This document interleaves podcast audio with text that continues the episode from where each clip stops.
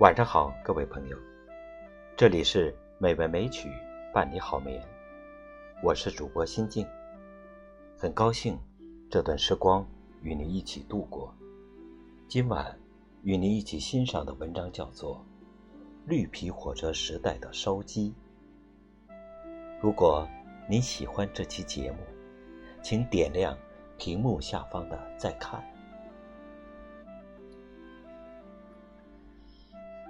绿皮火车在中国大地上逐渐消失的符号，其实一直藏在一代中国人的基因中。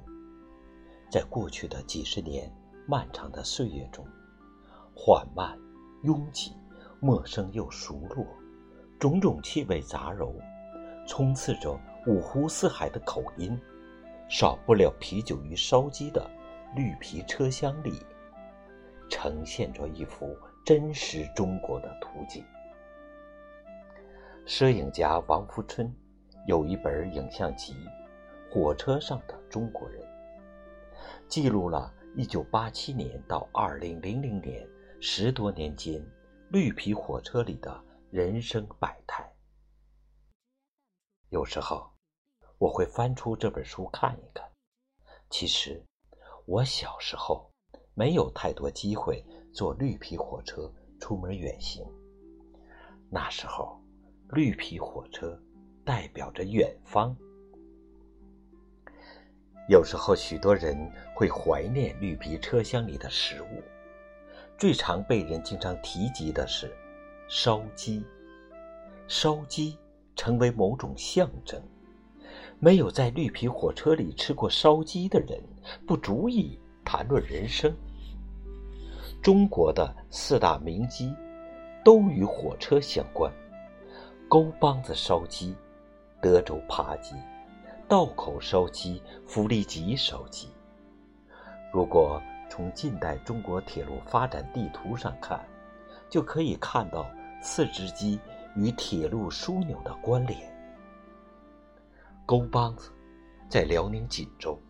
位于东北两条重要铁路的交汇处——沈海铁路和沟海铁路，一个是东北通往关内的枢纽，一个是东北去大连旅顺的通路。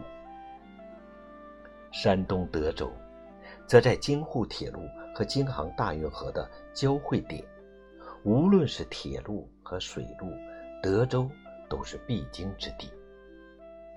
安徽宿州弗里吉也是交通要道，同样在京沪铁路的枢纽。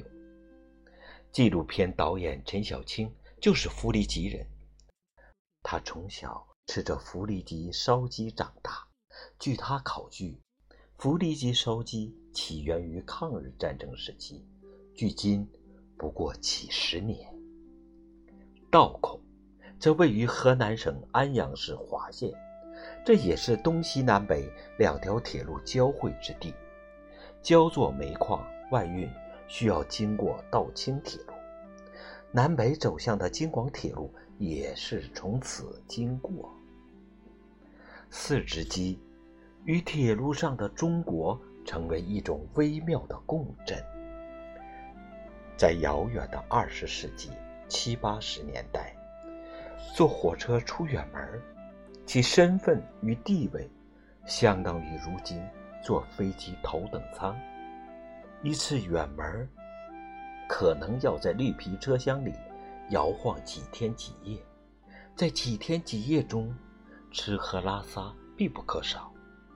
当时并没有工业化的包装食品，在路上除了携带的干粮与茶叶蛋，最体面的食物就是火车。在站台停靠时，蜂拥而上的小贩售卖的烧鸡。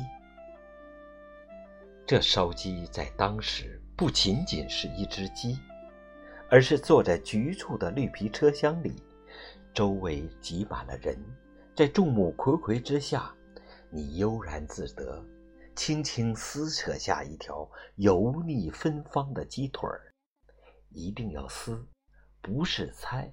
也不是剁，也不是斩，鸡肉的香味儿如此出挑。原本的车厢里充满着沆瀣一气、浑浊气味，炒货味儿、人体味儿、花露水味儿、痱子粉味儿、尿骚味儿、放屁产生的硫化物味儿、几个月没有洗澡的腋窝味儿、饱嗝味儿、劣质香烟味儿，浑浊气味的交响乐中，忽然传来一股明亮激越的烧鸡的香味。如同在沉郁的大提琴中飘来小提琴的欢快，这种香味没有侵略性，沉郁、妩媚，更为持久，从鸡皮、鸡肉甚至鸡骨头的缝隙里丝丝入扣地传递出来，经久不散。周遭人的眼神有意无意地盯着你。盯着你蠕动的嘴，盯着你手中越来越少的烧鸡，静静倾听，似乎还有一阵阵身边传来腹腔蠕动咕噜咕噜的声音，吞咽口水的声音。此时还应该有一点酒，啤酒显得豪迈，倒在一个搪瓷缸子里。洁白的泡沫泛起一阵阵炫耀，仰脖一饮而尽。如果是闷热的车厢，没有冰箱，啤酒显得温吞。最好是白酒，倒出一小杯，酒香具有颠覆一切的香味，富有侵略性，如同挑衅，如同在弦乐之中加入一阵鼓点。喝酒的时候。要含在口腔里，发出“滋儿”的一声叹息，紧接着是“吧”的一下吧几句。此时，意犹未尽，白酒入喉，紧随其后的是“哈”的一声叹息，犹如高潮退去，爱情凋落的感怀。“哈”的一声，其实也是一个序幕，代表着。下一个轮回，你的手继续伸向那一只传奇的烧鸡，另外一只鸡腿已经在静静的等待了。那个年代的一只烧鸡，不仅仅是一只鸡，还是社交圣物。漫长的绿皮车厢的旅程，如果你是孤身一人，刚好对面坐着的。是你不怎么烦的人，邀请他和你一起吃一只烧鸡，你将会成为无话不谈的朋友。在我有限记忆中，凭借一只烧鸡，我曾跟皮革厂的小老板打得火热。他告诉我，不同皮质、不同颜色的构成。也跟带着孩子去北京挑战吉尼斯纪录的父亲谈过话，他女儿可以不间断地翻跟头，在拥挤的车厢里也能给我们表演一下，还跟秦皇岛的酒吧女老板约定有空去他们酒吧看表演，也跟四川籍的姑娘眉来眼去，他要去成都做家政工作，只不过。那个时候没有微信，没有扫一扫，甚至没有手机，有的仅仅是烧鸡。烧鸡就是火车上的战斗机。更久远一些的记忆，就是第一次跟随父亲一起乘坐绿皮火车，车到了一个小站，尚未进站，汽笛声响。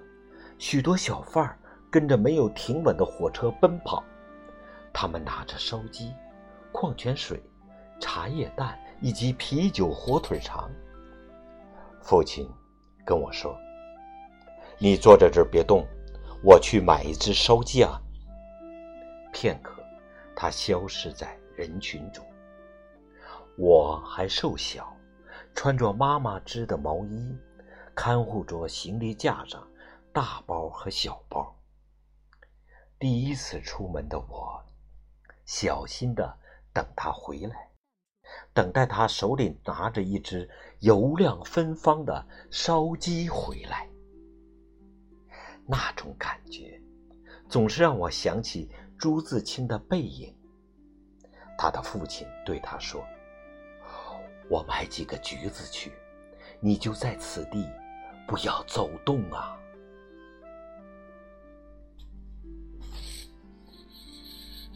好了，各位朋友，这就是今晚与您一起分享的。